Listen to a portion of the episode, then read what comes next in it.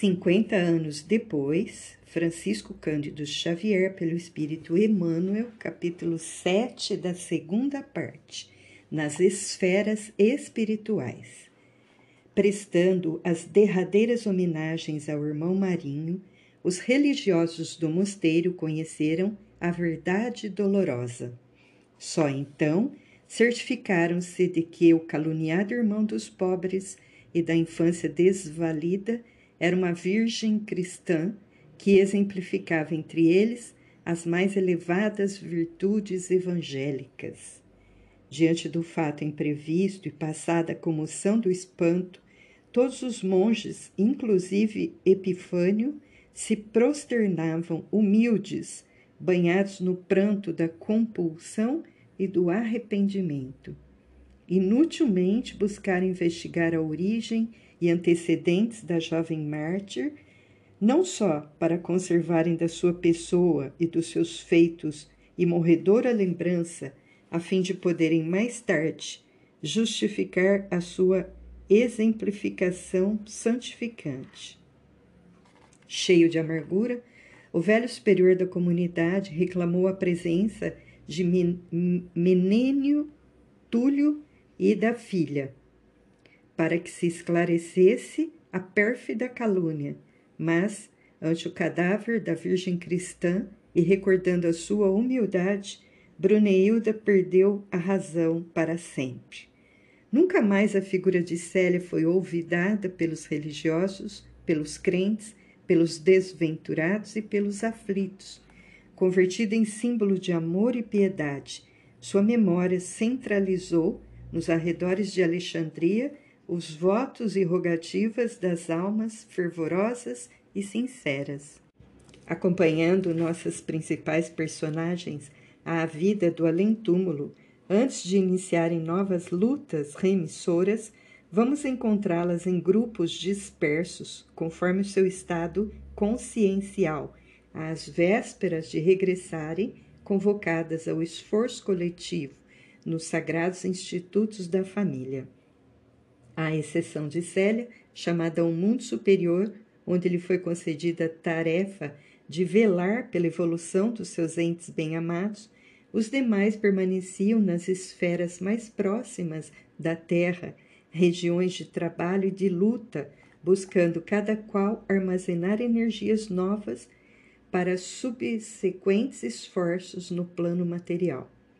De todo o grupo, as personalidades de Cláudia Sabina, Lólio Úrbico, Fábio Cornélio e Silano Plautius eram as que se conservavam nas regiões mais rasas e mais sombrias, atento ao doloroso estado de consciência que as caracterizava. Em esferas mais elevadas, Euvídio Lúcio, junto de quantos lhe foram familiares, inclusive Ciro, repousavam do trabalho, esforçando-se em conjunto por fixar as bases espirituais asseguradoras do êxito futuro. Algumas personagens, como Nestório e Policarpo, faziam grandes excursões pelos arredores sombrios do planeta, cooperando com os mensageiros de Jesus que pregavam a boa nova aos espíritos desalentados e sofredores, levando a efeito o mais sadio aprendizado evangélico para as lutas do futuro nos ambientes terrenos, onde prosseguiriam mais tarde no abençoado labor de redenção do passado culposo. A vida cariciosa do plano espiritual constituía para todos um conforto suave. Continuamente, os grandes portadores das determinações divinas ensinavam aí as verdades do Mestre, enchendo os corações de paz e de esperança. As almas afins, reunidas em grupos familiares, sabem apreciar, fora das vibrações pesadas do mundo físico, os bens supremos da verdade e da paz sob os laços sublimes do amor e da sabedoria. Examinadas as disposições felizes dessas duas esferas, cuja intimidade encantadora não poderemos descrever aos leitores humanos, vamos encontrar o agrupamento de Quiné e Lúcius na região de repouso em que todas as nossas personagens se encontravam, embaladas na carícia suave de numerosos afetos dos séculos longínquos. Tudo era uma carinhosa esperança nos corações e um generoso propósito nas almas. Os nobres projetos, com vistas ao porvir, sucediam-se uns aos outros. No grupo em que a tranquilidade se estampava no espírito de todos os componentes, esperava-se Júlia Spinter, que, em companhia de Nestório, descera aos ambientes inferiores do orbe terrestre, tentando acordar com o seu amor os sentimentos entorpecidos do companheiro que se mantinha nas mesmas atitudes de ódio e vingança. É inútil dizia Quinéia Lúcio bondosamente, dirigindo-se aos filhos e aos amigos. É inútil mantermos propósitos de vindita depois das lutas terrestres, pois a reencarnação, nesse caso, soluciona todos os problemas.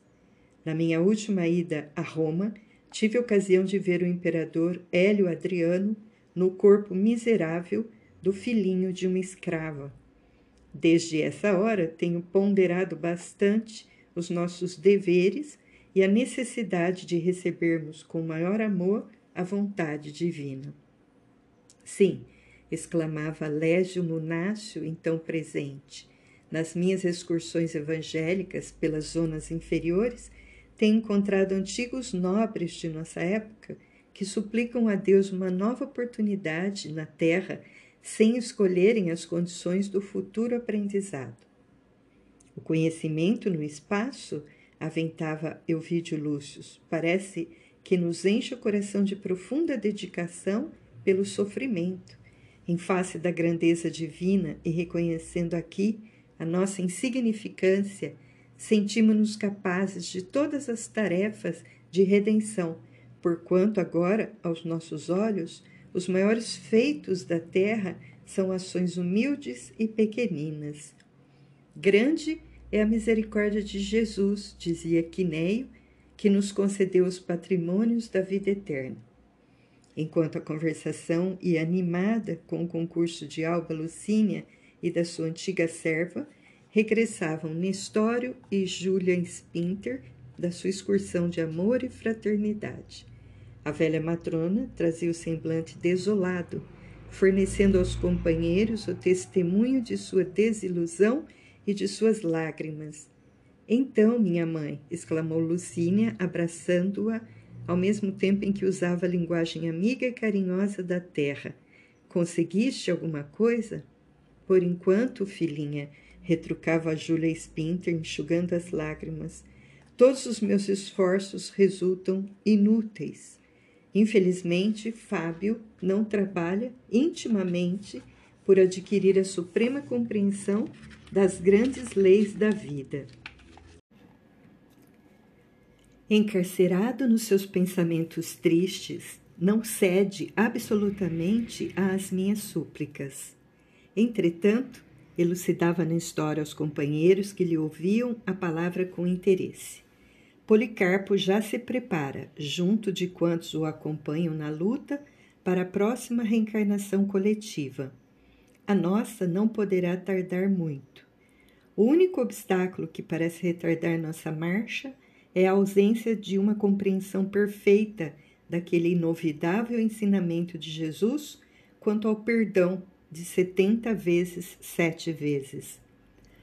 Bastaria perdoarmos para que o Senhor nos permitisse voltar ao trabalho santificante? Perguntou Quinéia Lúcio intencionalmente. Sim, esclarecia Nestório na sua fé. O perdão sincero é uma grande conquista da alma. Nesse comenos, Quinéia Lúcio preparava os filhos que se entreolharam com alguma tristeza pela dificuldade que tinham em esquecer os atos de Lólio Úrbico e de Cláudia Sabina. De minha parte, dizia Júlia Spinter resignada, não tenho coisa alguma a perdoar aos outros. Desde a minha desencarnação, roguei insistentemente a Jesus que me fizesse esquecer todas as expressões de orgulho e amor próprio. Muito bem, minha irmã, advertiu Quineio com um sorriso sereno. Um coração feminino é inacessível aos sentimentos de ódio e represália. E como percebera que os presentes relembravam no íntimo os atos de Cláudia em face da sua alusão generalizada, acrescentou com bondade: A mulher que odeia é uma dolorosa exceção no caminho da vida, pois Deus confiou às almas femininas o seu ministério mais santo no seio da criação infinita. Todos compreenderam os seus generosos pensamentos e louvavam as suas ideias fraternais, quando a Téria murmurou: Tenho suplicado ao Senhor dos mundos que me faça digna de viver junto de Quiné e Lúcius nos meus próximos trabalhos. Ora, filha, retrucou o ancião com um sorriso. Bem sei que nada valho, mas terei imenso júbilo se te puder ser útil alguma vez. Apenas te recomendo que, de futuro, deves temer o dinheiro como o pior inimigo da nossa tranquilidade. Todos sorriram a essa alusão e a palestra continuou animada. Algum tempo se passou ainda, enquanto os corações das nossas personagens se retemperaram nas ideias do amor e do bem, da fraternidade e da luz, esperando as novas lutas. Um dia, porém, um mensageiro das alturas veio convocar o grupo de Quiné e Lúcius a comparecer perante os numes tutelares que lhe presidiam os destinos, de modo a efetuar-se a livre escolha das provações futuras.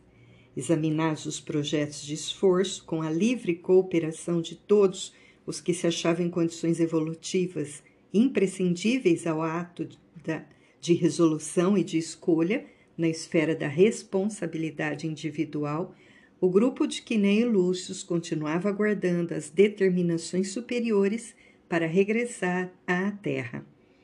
De vez em quando observavam-se entre as nossas personagens pequeninas impressões como estas. Uma das situações que mais receio, exclamava Ovidio Lúcius, é a vida em comum com Lólio Úrbico, pois temo que ele reincida nas tendências inferiores da sua personalidade. Convencê-lo-emos pela dedicação e pelo amor, esclarecia Alba Lucínia. Tenho suplicado a Jesus que nos conceda forças para tanto e estarei constantemente ao teu lado, a fim de podermos transfundir os seus sentimentos em fraternidade e afeição espiritual. Sim, meus filhos, ponderava o experiente e generoso Quiné Lúcius, precisamos amar muito. Somente com a renúncia sincera poderemos alcançar o reino de luz prometido pelo Salvador. Entre todos os que ficarão sob a nossa responsabilidade no porvir, uma alma existe, credora da nossa compaixão mais profunda. E como Elvídio e a companheira silenciassem, Adivinhando-lhe os pensamentos, o ancião continuou: Refiro-me a Cláudia Sabina, que ainda tem o coração como um deserto árido. As últimas visitas que lhe fiz na região das sombras deixaram-me envolto num véu de amargura. Remorsos terríveis transformaram-lhe o mundo psíquico num caos de angustiosas perturbações. Em pura perda lhe tenho falado de Deus e de sua inesgotável misericórdia, porquanto na caligem de seus pensamentos não consegue perceber as nossas advertências consoladoras. Alba Lucínia e o companheiro ouviram-no comovidos e, todavia, abstiveram-se de comentar o doloroso assunto. Até, entretanto, que lhe bebia avidamente as palavras, objetou, deixando entrever os amargos receios que lhe povoavam a mente. Meu generoso protetor, já fui notificada de que o meu roteiro de lutas se verificará em linhas paralelas ao de Cláudia Sabina, em vista de meus erros imperdoáveis. Contudo, suplico o vosso amparo, apesar das novas energias que me felicitam a alma. Cláudia é autoritária e insinuante, e se hoje se encontra cabrunhada e ensandecida em virtude dos sofrimentos no plano invisível, não duvido de que novamente na terra procure retomar a sua feição de orgulho e mandonismo. Filha, ponderava o ancião com um leve sorriso, Jesus velará por nós, concedendo-nos a força precisa para o desempenho dos nossos deveres mais sagrados. Julia Spinter acompanhava as impressões de todos com amoroso interesse e exclamava por vezes: Eu tudo daria por cultivar em nosso meio, no porvir que se aproxima, a paz perpétua e a harmonia duradoura. Repararei minhas faltas do passado, buscando compreender a essência do cristianismo, para cuja luz eterna hei de conduzir o coração de Fábio com o amparo do Cordeiro de Deus que ouvirá minhas sinceras rogativas. A vida do grupo do venerando Quinéio Lúcio decorria assim, em expectativas promissoras para o futuro. Cada qual, erguendo muito alto o coração, buscava apreender cada vez mais e melhor os ensinamentos de Jesus, de modo a recordar a sua claridade sublime entre as sombras espessas da terra. Os grupos afins de Policarpo e de Lésio Munácio já haviam regressado aos labores do mundo quando as nossas personagens foram chamadas à determinação superior a fim de baixarem aos tormentos e lutas purificadoras do ambiente terrestre.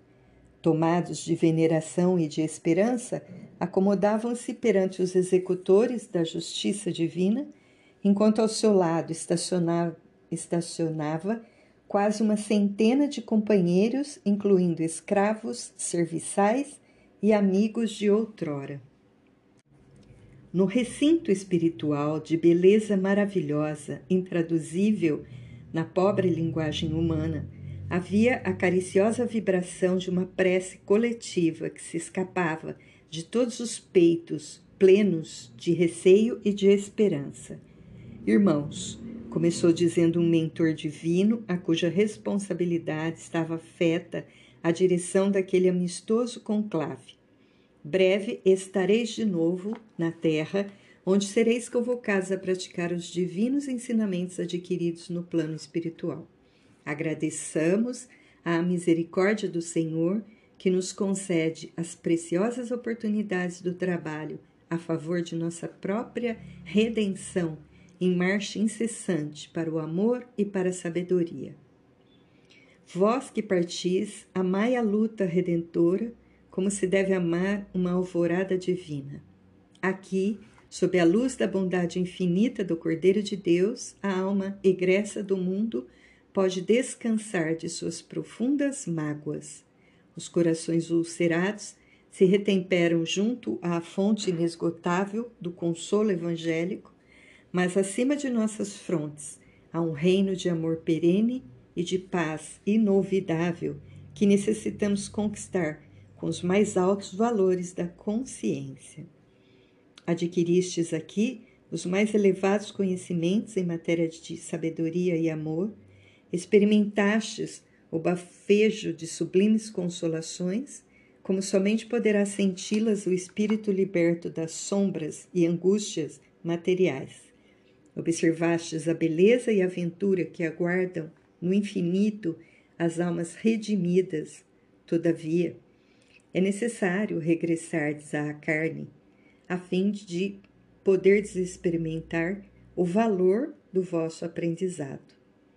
É na terra, escola dolorosa e bendita da alma, que se desdobra o campo imenso de nossas realizações. Os erros de outrora devem ser reparados lá mesmo, entre as suas sombras cruciantes e espessas. Enquanto se reparam na sua superfície os desvios das épocas remotas, faz-se mister aplicar nas suas estradas sombrias os ensinamentos recebidos do alto, em virtude do acréscimo de misericórdia de Jesus que não nos desampara. Na terra está o aprendizado melhor e aqui vigora o exame elevado e justo. Lá é a sementeira, aqui a colheita. Voltai novamente aos carreiros terrestres e reparai o passado doloroso. Abraçai os vossos inimigos de ontem, para vos aproximardes dos vossos benfeitores no porvir. Fechai as portas da exaltação no mundo e sede surdos às ambições.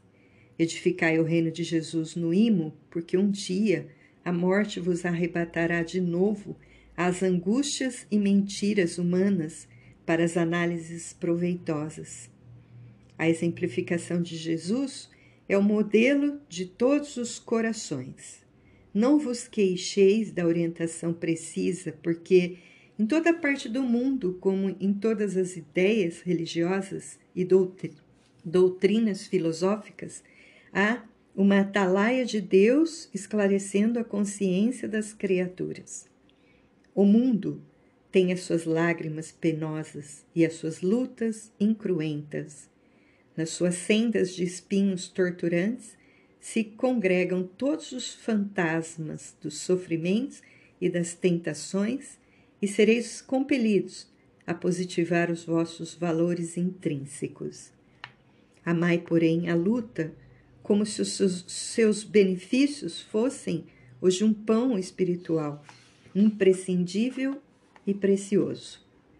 Depois de todas as conquistas que o plano terrestre vos possa proporcionar, sereis então promovidos aos mundos de regeneração e de paz onde preparareis o coração e a inteligência para os reinos da luz e da bem-aventurança supremas. A palavra sábia e inspiradora do esclarecido mentor do alto era ouvida com singular atenção. Em dado instante, porém, sua voz esclareceu depois de uma pausa.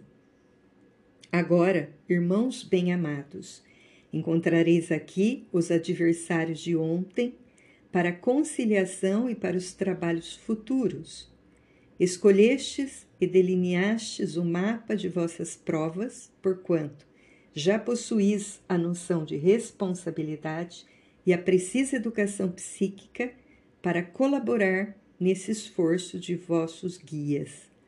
Nossos irmãos infelizes, entretanto, ainda não possuem essas condições evolutivas e serão compelidos a aceitar as decisões daqueles gênios tutelares que lhes acompanham a trajetória na trama dos destinos humanos. E esses gênios do bem deliberaram que eles vivam convosco, que aprendam nos vossos atos, que vibrem nas vossas experiências do futuro.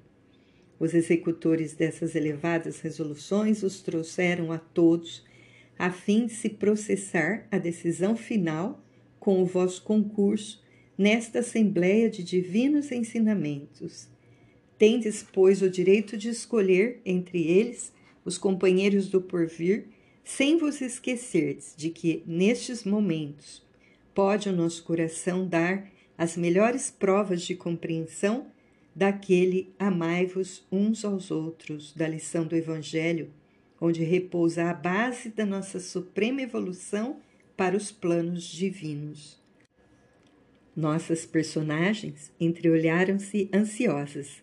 A esse tempo, contudo, algumas entidades penetravam no recinto. Atrás dos vultos nobres de alguns espíritos caridosos e amigos vinham Cláudia Sabina, Fábio Cornélio, Silano Plautius, Lólio Úrbico e, um pouco distantes, numerosos servos de outrora, comparsas dos mesmos erros e das mesmas ilusões dos nossos amigos, como por exemplo Pausânias, Plotina, Quinto Bíbilo, Pompônio Gratus, Lídio, Marcos e outros, enquanto o recinto se povoava de suas vibrações estranhas, saturadas de amargura indefinível. A maior parte demonstrava surpresa amarga e dolorosa.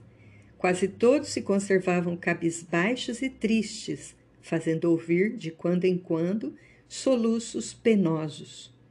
Observando a triste impressão dos filhos e sentindo que ambos se encontravam sob as tenazes de uma indecisão angustiosa, que nem Lúcio suplicava ao Senhor que o inspirasse quanto à melhor maneira de sacrificar-se pelos filhos bem-amados, conciliando o seu afeto com as próprias necessidades deles em face do futuro. Então, viu-se que o generoso velhinho levantava-se com desassombro e serenidade e caminhando para a desolada Cláudia Sabina, que não ousara erguer os olhos, saturados de lágrimas, falar-lhe com infinita brandura. Já que a misericórdia de Jesus Cristo me faculta a escolha dos que viverão comigo, considerar-te-ei minha irmã desde já como filha, a quem devo consagrar uma afeição duradoura e divina. E abraçando-a generosamente, concluía: de, fu de futuro permanecerás no meu lar, a fim de transfundirmos o ódio e a vingança em fraternidade sublime e sacrossanta. Comerás do nosso pão, participarás das minhas alegrias e das minhas dores, serás irmã de meus filhos. Cláudia Sabina soluçava, sensibilizada pelo amor daquela alma devotada e generosa. Atéria, levantando-se, caminhou até Quiné e Lúcius e lhe beijou as mãos, que naquele instante estavam luminosas e translúcidas. A esse tempo, Júlia Spinter amparava o coração desolado do companheiro, abraçando Silano Plautius e prometendo-lhe o seu auxílio devotado e amigo no curso das lutas planetárias. Foi aí que Ovídio Lúcius e Alba Lucínia se levantaram e dirigindo-se a Lólio Úrbico, que se ajoelhara como oprimido por um tormento implacável, estenderam-lhe os braços fraternos, prometendo-lhe amor e dedicação. Continuando a mesma obra de solidariedade e devotamento, todos chamaram a si esse ou aquele antigo servo, bem como os comparsas de seus feitos passados, a fim de associá-los aos seus esforços no futuro. Terminada essa tarefa bendita, o mentor da reunião perguntou serenamente: Todos estáis certos de haver suficientemente perdoado? Torturante silêncio. No íntimo, as nossas personagens experimentavam ainda certas dificuldades para esquecer o passado. Euvídio Lúcius não olvidara as perseguições de Lólio Úrbico, Alba Lucínia não esquecera as ações de Cláudia Sabina, e Fábio Cornélio, por sua vez, apesar dos sofrimentos, não se sentia capaz de perdoar o crime de Silano. A indecisão era geral, mas uma luz branda e misericordiosa começou a verter do alto, atingindo em cheio todos os corações, sem exceção de um só. Todos os membros do grupo de Quiné e Lúcius começaram a chorar, possuídos de emoção indefinível. A um só tempo de divisaram no alto a figura sublime de Célia, que lhes acenava cheia de ternura e de carinho. Movidos então por um doce mistério, deram guarida a um perdão sincero e puro, sentindo-se reciprocamente tocados de profunda piedade. Como se as substâncias do ambiente fossem sensíveis ao estado íntimo dos presentes, uma claridade doce e branda começava a fazer-se em torno enquanto a maioria das nossas personagens chorava enternecida. Entremostrando um sorriso suave, o mentor exclamou: Graças à misericórdia do Altíssimo, sinto que todos regressais aos planos terrestres com uma vibração nova, que vos edifica o coração e a consciência nas mais formosas expressões de espiritualidade. Que as bênçãos do Senhor encham de luz e de paz os vossos caminhos no porvir. Sede felizes. Todos os segredos da aventura estão no amor e no trabalho da consciência redimida. Esquecei o passado umbroso e dolorido e atirai-vos à luta remissora com heroísmo e humildade. Sinto que estáis irmanados pela mesma vibração de piedade e faço votos a Deus para que compreendais, em todas as circunstâncias, que somos irmãos pelas mesmas fraquezas e pelas mesmas quedas, a caminho da redenção suprema nas lutas do infinito. Em face da palavra carinhosa e sábia do mensageiro divino que os dirigia, os nossos amigos sentiam-se confortados por uma nova luz que lhes esclarecia o imo com a mais bela compreensão da existência real. A visão de Célia havia desaparecido, mas, como se a sua grande alma estivesse assistindo à cena comovedora através das luminosas cortinas do ilimitado, ouviu-se em vibrações cariciosas provindas do alto um hino maravilhoso, cantado por centenas de vozes infantis, derramando em todos os corações a coragem e o amor, a consolação e a esperança. As estrofes harmoniosas atravessavam o recinto e elevavam-se para as alturas em notas melodiosas, subindo para o sólio de Jesus, qual um incenso divino. Era um brado de fé e de incitamento que fazia nascer nas almas dos presentes as mais piedosas lágrimas.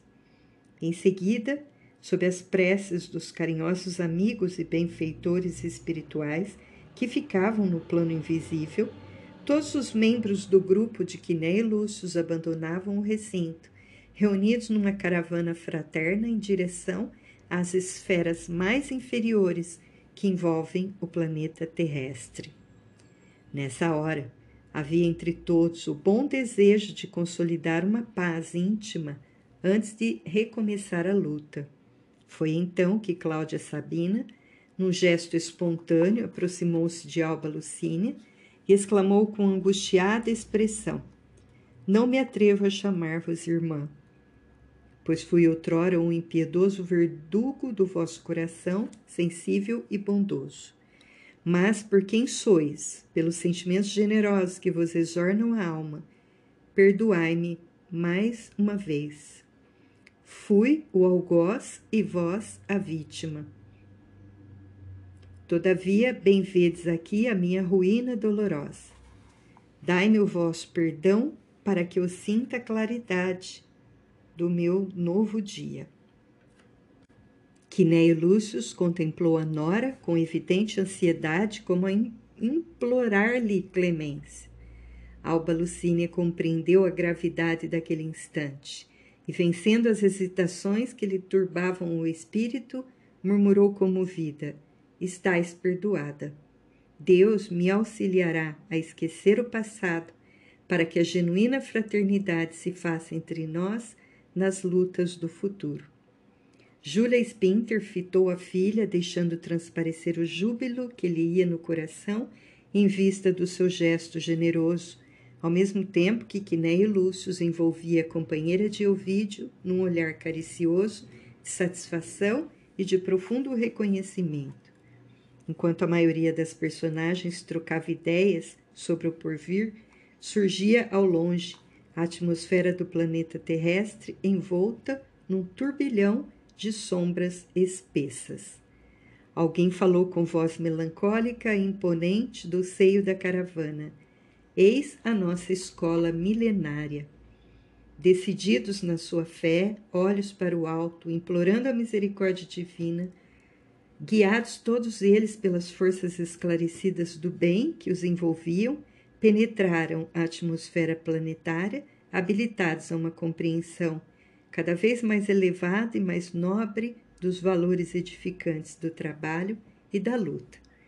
Apenas Nestório se conservava em oração, junto dos fluidos terrenos, notando-se-lhe os olhos mareados de lágrimas na comoção daquela hora cheia de apreensões e de esperanças. Senhor, exclamava o antigo escravo, evocando amargurosas lembranças, novamente na terra. Escola abençoada de nossas almas, contamos com a vossa misericórdia, com misericordiosa complacência, a fim de cumprirmos todos os nossos deveres a caminho do arrependimento e da reparação auxiliai-nos na luta. Somente os séculos de trabalho e de dor poderão anular os séculos de egoísmo, orgulho e ambição que nos conduziram à iniquidade. Perdoai-nos, Jesus. Dignai-vos abençoar nossas aspirações sinceras e humildes. Ensinai-nos a amar o planeta com as suas paisagens procelosas, a fim de podermos encontrar nas sendas terrestres a luz da nossa regeneração espiritual a caminho do vosso reino de paz indestrutível. Entre as lágrimas de suas rogativas, Nestor foi o último a emergir na vastidão dos fluidos planetários. Do alto, porém, emanava uma claridade branda e compassiva. Toda a caravana sentiu o bafejo divino de uma esperança nova, atirando-se ao ambiente da terra, tomada de uma coragem redentora. Reconfortados na meditação e na prece, os corações adivinhavam que a luz da providência divina seguiria as suas experiências na dor e no trabalho como uma bênção. Fim.